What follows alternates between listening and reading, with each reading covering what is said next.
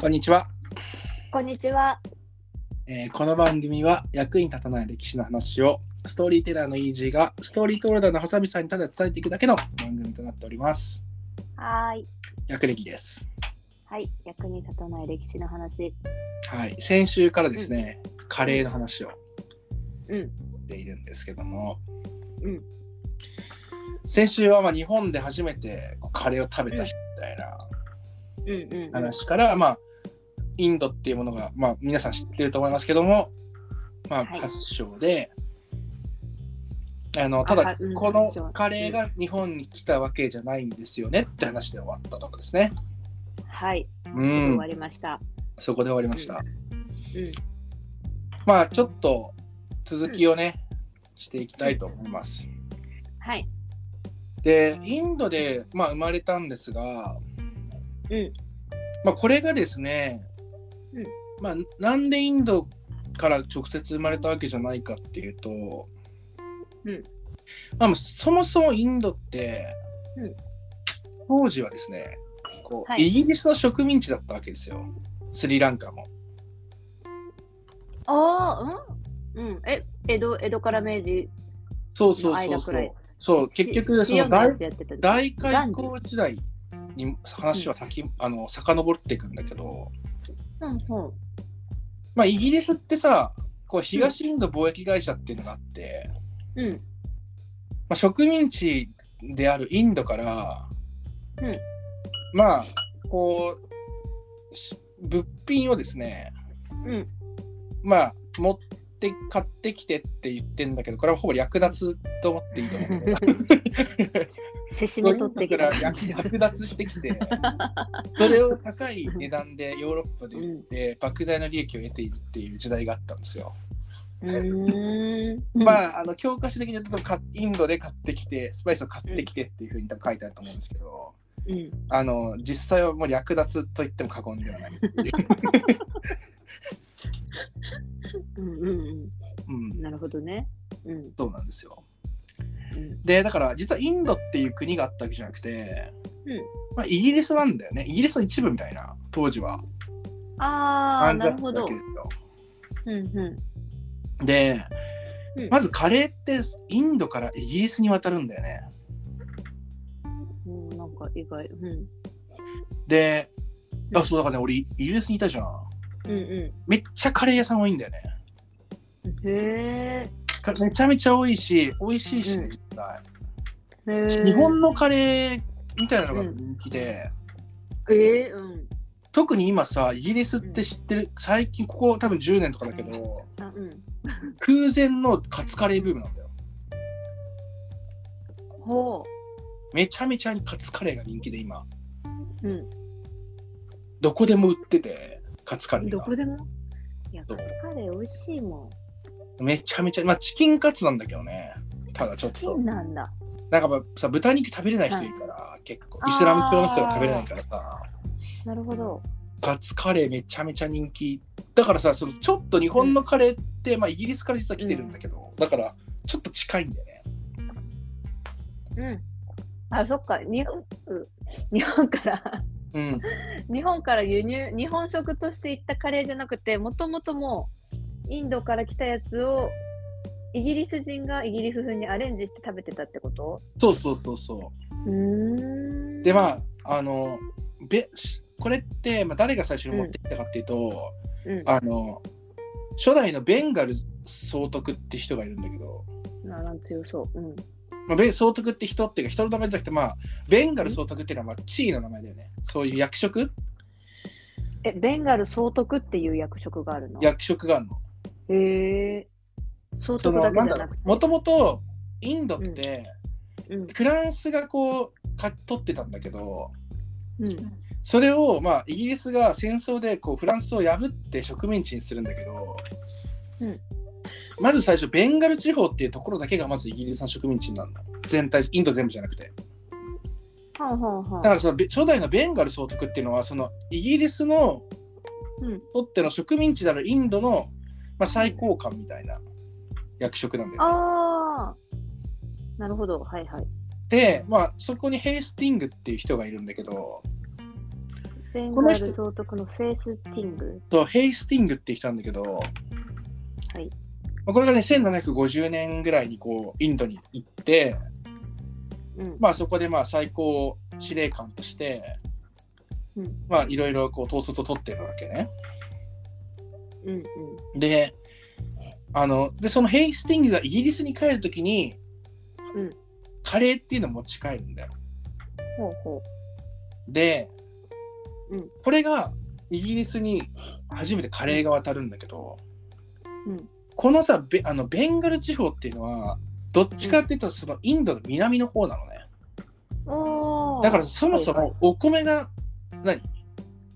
主食である米だったわけよ。主食あ米と合わせるカレーなのね。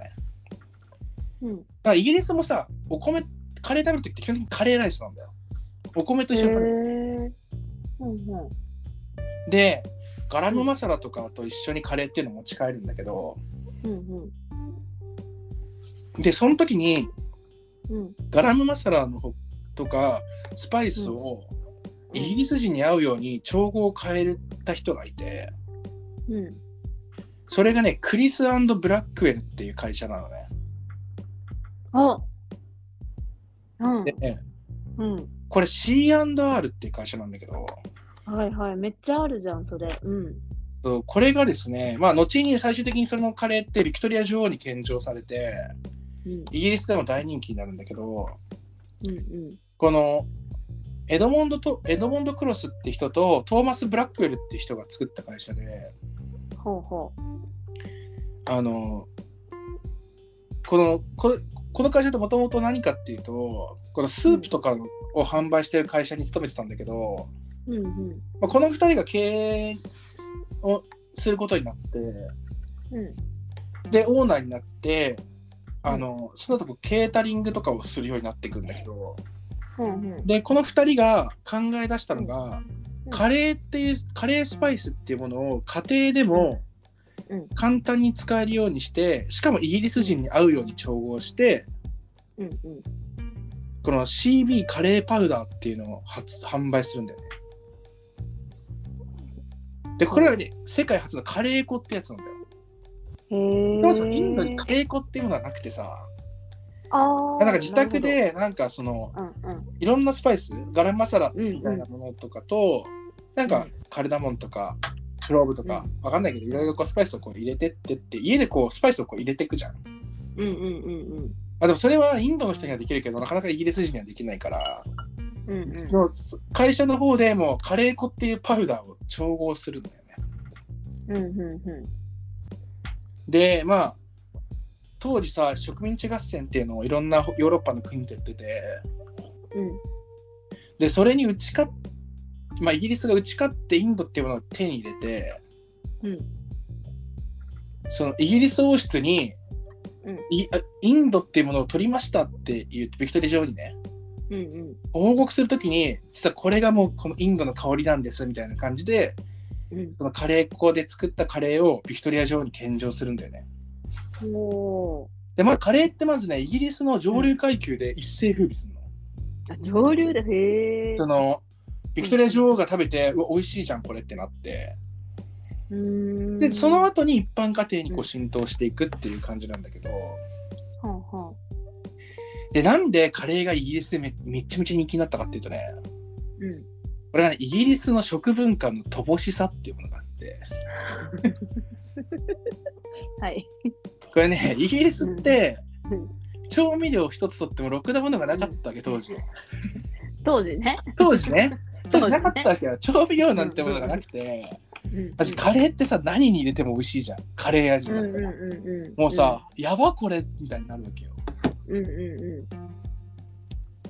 だからさうんこの頃って調味料が実はイギリスでめちゃめちゃ生まれてるんだよねうんへえなんかそれってなんでかっていうと東南アジアをうん植民地にしてその東南アジアのその食文化っていうものをイギリスなりにアレンジするっていうのをやってて、おおうんうまあ、当時さ、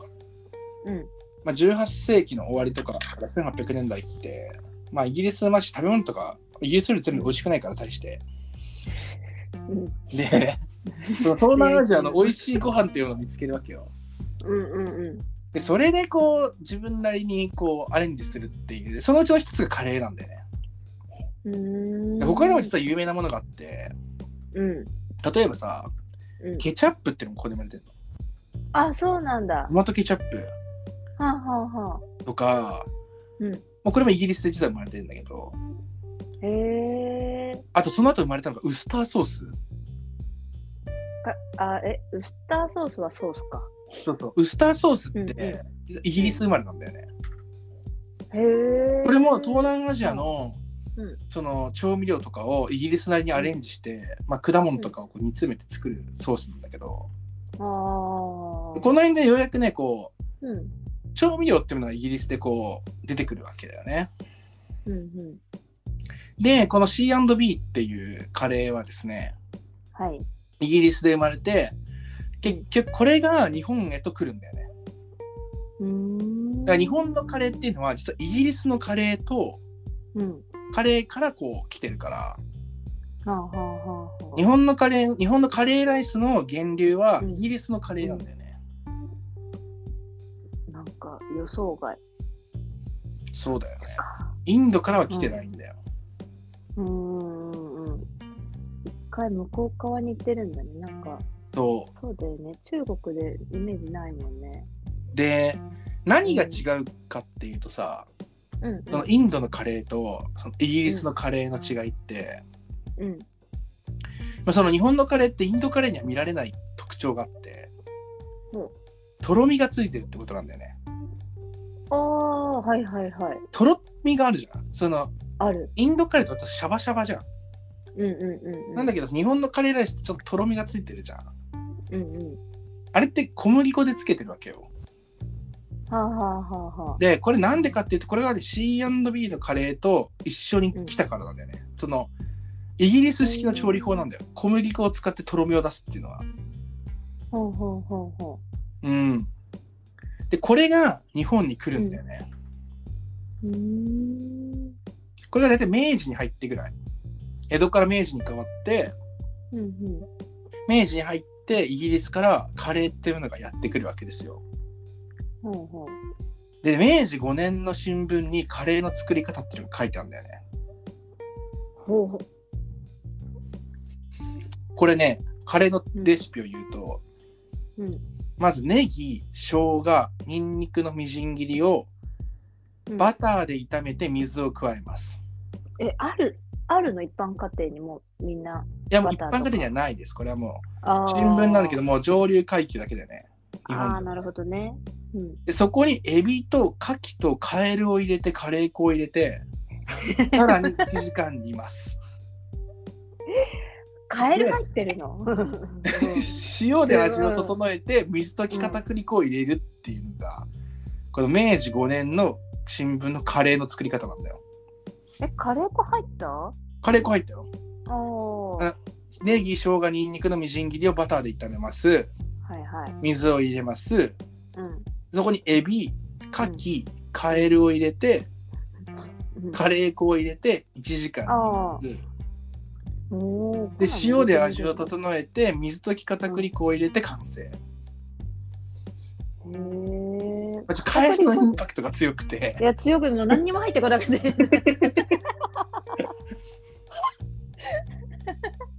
すごい組み合わせこれがうん明治5年の一番最初のカレーのレシピなんだよ、へえ。まあ、カエルもそうなんだけど実はもう一個特徴があって、うん。玉ねぎじゃなくてネギなんだよね入ってんのがああ、そうか長ネギが入ってるわけ。よへえ。まあまあ、でも、あ、合いそうだね。うん。カエルなんですよ入ってんのがカエルとカキと。もう一個な、もう全然、もうカエルが強い。カエルとエビとカキとカエルが入ってるでうんこの次の話は何かってまず最初のカレーのレシピにうんなんでカレーカエルが入ってるのかっていうのをうん。今週はこれ紐解いていきたいなと思います。ああ。はい。はい、なんでカレーにカエルが入ってるかって話だよね。うんうん。でこの話をうん。こう紐解くにはですねまず日本が開国した時の話をちょっとしなきゃいけないんだけど、うん日本が開国したのっていつかっていうと1859年の5月に開国してます。はい。で日米修好通商条約っていうのがまずできてそれで開国するんだけど、うんまず最初に開国開港したのが函館横浜長崎が開港されることになるのね。で、まあ、5月に開港するじゃん。はい。でもね6月にはイギリス人が中国人と一緒に来てるんだよ。おお、早いね。そうでそれは糸の取引に来てるね、そのうん。生糸はいはいはい。でなんでイギリス人が中国人と一緒に来るか来たかっていうとね、うんイギリス人日本と貿易をしたいって言うんだけど中国人と一緒に来たの。うん。なんでかっていうと、うんイギリス人もちろん全く日本語わかんないじゃん、うんうんうん。逆に日本人も全く英語わかんないじゃんうんうん。でも中国人って日本とは昔から付き合いがあって、ああ。、であの漢字はなんとなくわかるみたいなお互いね、うんうんうん。であの歴史的な関係も文化もなんとなく知ってる日本の文化っていうものもなんとなく中国人は知ってると、うんうんうん。漢字もわかるとうんでイギリスとも実は長い雇用関係の中で文化とかビジネスについてもまあ詳しいんだよねイギリスのことについてある程度ほうほう。だからイギリス人ってしょうがないから仲介者として中国人を連れてくるわけよ、しょうがなかったな。しょうがないからっていうか、まあ直接さ誰も喋れないわけだから日本語もで日本人も誰も英語喋れないから全くわかんないし文化も知らない同士だったら揉めるかなと思ってうん。その仲介者として中国人を連れてくるのね、うんうん。まあ、通訳みたいなもんだよね。はいはい。で1867年には横浜だけで660人の中国人がここで働くことになるのイギリス人との仲介者として。おお、すごいね。うん。そうでこれが実は横浜の中華街のルーツなんだよね。ああ。なんで横浜とか神戸の元町とかに。に中華街があるかっていうとうん。その中国人がなんであそこに来たかっていうとそのイギリスとの貿易をする時の通訳として中国人が連れてこられたからなんだよ。うーん。なるほど。うん、で改良を入れるっていうのはこの中国人のアイデアだって言われてんだよね。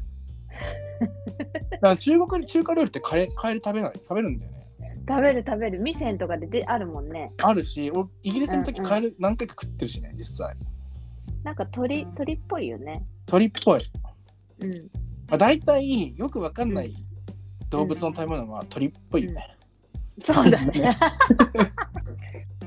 で確かに。よくわかんない昆虫は大体エビっぽいよね。ああ。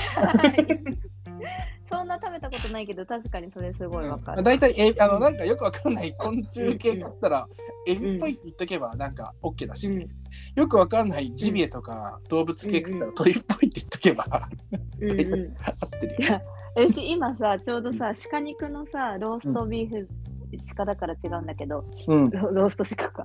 食べてるんだけどさ、作って、うんちょっとでなんかレバー、レバーの香りがす る。ちょっと失敗しちゃっそた。うでもだめねっちゃ柔らかくできたよ、鹿ね鹿。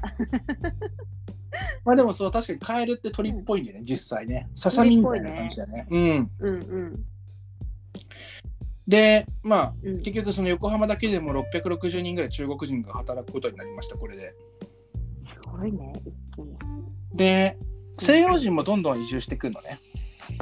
ほうほうほうほうヨーロッパの人も日本との取引っていうものをするから日本駐在みたいな感じで、うんうんでただね西洋の人がうん日本に来て一番困ったのって何かっていうとうん。食べ物なんだよおーはいはい。で日本って当時、うんあの殺傷禁断令っていうものがあってあ、そうなつまの、りそううん肉は食べなかったわけよへえ。まあその後さ歴史の授業とかでもやってるかもしれないけど牛鍋ブームとかがあってさうんうんうんうんここで初めて肉食うようになるんだけどさそれまでさ基本的にうん日本人って肉食ってなかったわけねどのどの肉もまあ鶏も基本鶏も基本食べてないわけよへえ。まあなるほど。影では食べてんだけど、ああ、なるほど。まあ、実際はさキジとかウサギとかは食べてたわけじゃんはあはあはあはあ。う、うんうん。で、まあでも一応公には肉は食べないってことだったわけ。うんうんで、この当時の殺傷禁断令っていつ出たかっていうと、う天武天皇の時代なのね。んどの時代うん仏教の広まりとともに天武天皇がこの殺傷令って出すんだけど、これって645年なの。うん大化の改新のあたりだよ。うんで、その時に馬、牛、犬う、ん猿、鳥を食すことなかれっていう肉食禁断の勅令が発せられて、実はこれが明治まで続いてるんだよね。えほんまあ表向きね表向き肉食べないみたいな。へえで、その後さ、あの、肉食が解禁になるのって明治の時代なんだけどさ、うん明治政府ってさ、日本は、あの、まあ、結局、その肉を食べないわけじゃん、日本人は。だから西洋の人って、日本うんでう肉が手に入んなくて困るわけ、まず。んうんうんしかも日常食である牛肉が手に入んなかったわけよ、はあはあはあヨーロッパの人のね。うんだから明治政府って、日本は、諸外国に向かって自分の国は近代国家だっていうのが当時アピールしたかったわけうんうんでそこでさ担ぎ出されたのがさ、うんうん天皇なんだよね明治天皇ほで明治天皇が肉を食べるってことを言い出すのうほうで実はその牛鍋ブームっていうのがあって、なんでみんな肉食ったかっていうと、なんかこのその動物殺傷禁断っていうものをなくしますっていう号令を出したわけじゃなくて、うんその天皇宮中で肉を食べますっていうのをうんみんなに宣伝したんだよね。明治天皇もこれから肉を食べ始めるからっていう。ほで実質的にそれが肉食の解禁になったっていう背景があるのね。うへえだからさ実はこのうん多分なんだけど、うん645年に天武天皇が出した、うん馬牛犬鳥猿を食う食すことなかれっていう肉食禁断の勅令ってうんワンちゃん今でも続いていると思うんだよ ね実はああそのこの法律をなしにしますわっていうのをやってないから、あなるほどね。うん、もしかしたら今でも続いてるかもしれない、あそうなんだ。うん、全然知らなかった。まあ、実質そっここから食べられるようになったのは、明治天皇がお肉を食べますって宣言をしたからなんだよね。うーん。こ法律だったってことそれは。法律だね当時のね天皇が出したね。ね。天皇が出したけども自ら破るみたい。うんなるほどね。なしにしちゃえばよかったのにね。そう。なるほど。まあでもカエルが入ってたっていうのはさっき言った中国人が、うん。まうんあ、アイディアを出したからっていうのがあってうんうん、実はもう一個さっき言ったのはさ玉ねぎが入ってなくてネギだったって話したじゃん。うんうんうであの、うんハサミさんって今カレー作ろうって言ったら野菜何入れる、ん。玉ねぎとうん、人参うん、と、うんまあ、日によってじゃがいもかなしカレー実はあんまり作んないかもでも作んないけど、うんなんとなくカレーに入ってる野菜のイメージってうんうんうん人参じゃがいも玉ねぎじゃん。うんうでさっきのレシピには3つとも入ってないんだよ。んうんあー確かに確かにそうでしょうんもう一つ思ったことがあって肉が手に入らないっていうこととうん当時の西洋人が困ったのは、うん西洋野菜がないっていうことなんだよね。そっか玉ねぎとか人参もそう西洋野菜で最初のカレーのレシピにはさはんはん今使われてる、まあ、さっきのね人うん参じゃがいも玉ねぎは入ってないじゃん。うん